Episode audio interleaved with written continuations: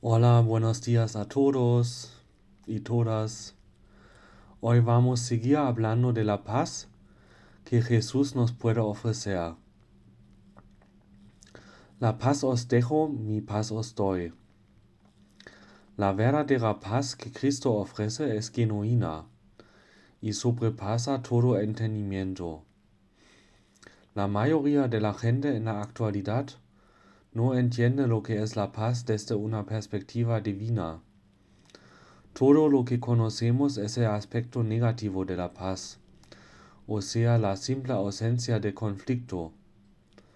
Alguna gente llega a decir que la paz es la ausencia de guerra, pero el concepto bíblico de la paz no se basa en la ausencia de guerras, contiendas o problemas. La paz bíblica no tiene nada que ver con las circunstancias de la vida. Uno puede hallarse en medio de grandes dificultades y aún así tener paz divina.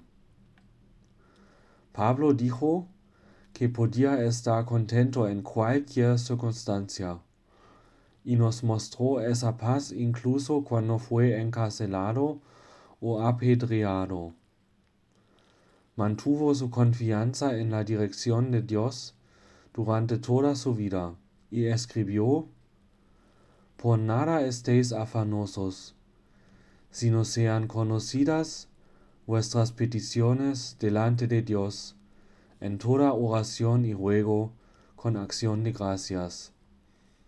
Y la paz de Dios, que sobrepasa todo entendimiento, guardará vuestros corazones y vuestros pensamientos en Cristo Jesús.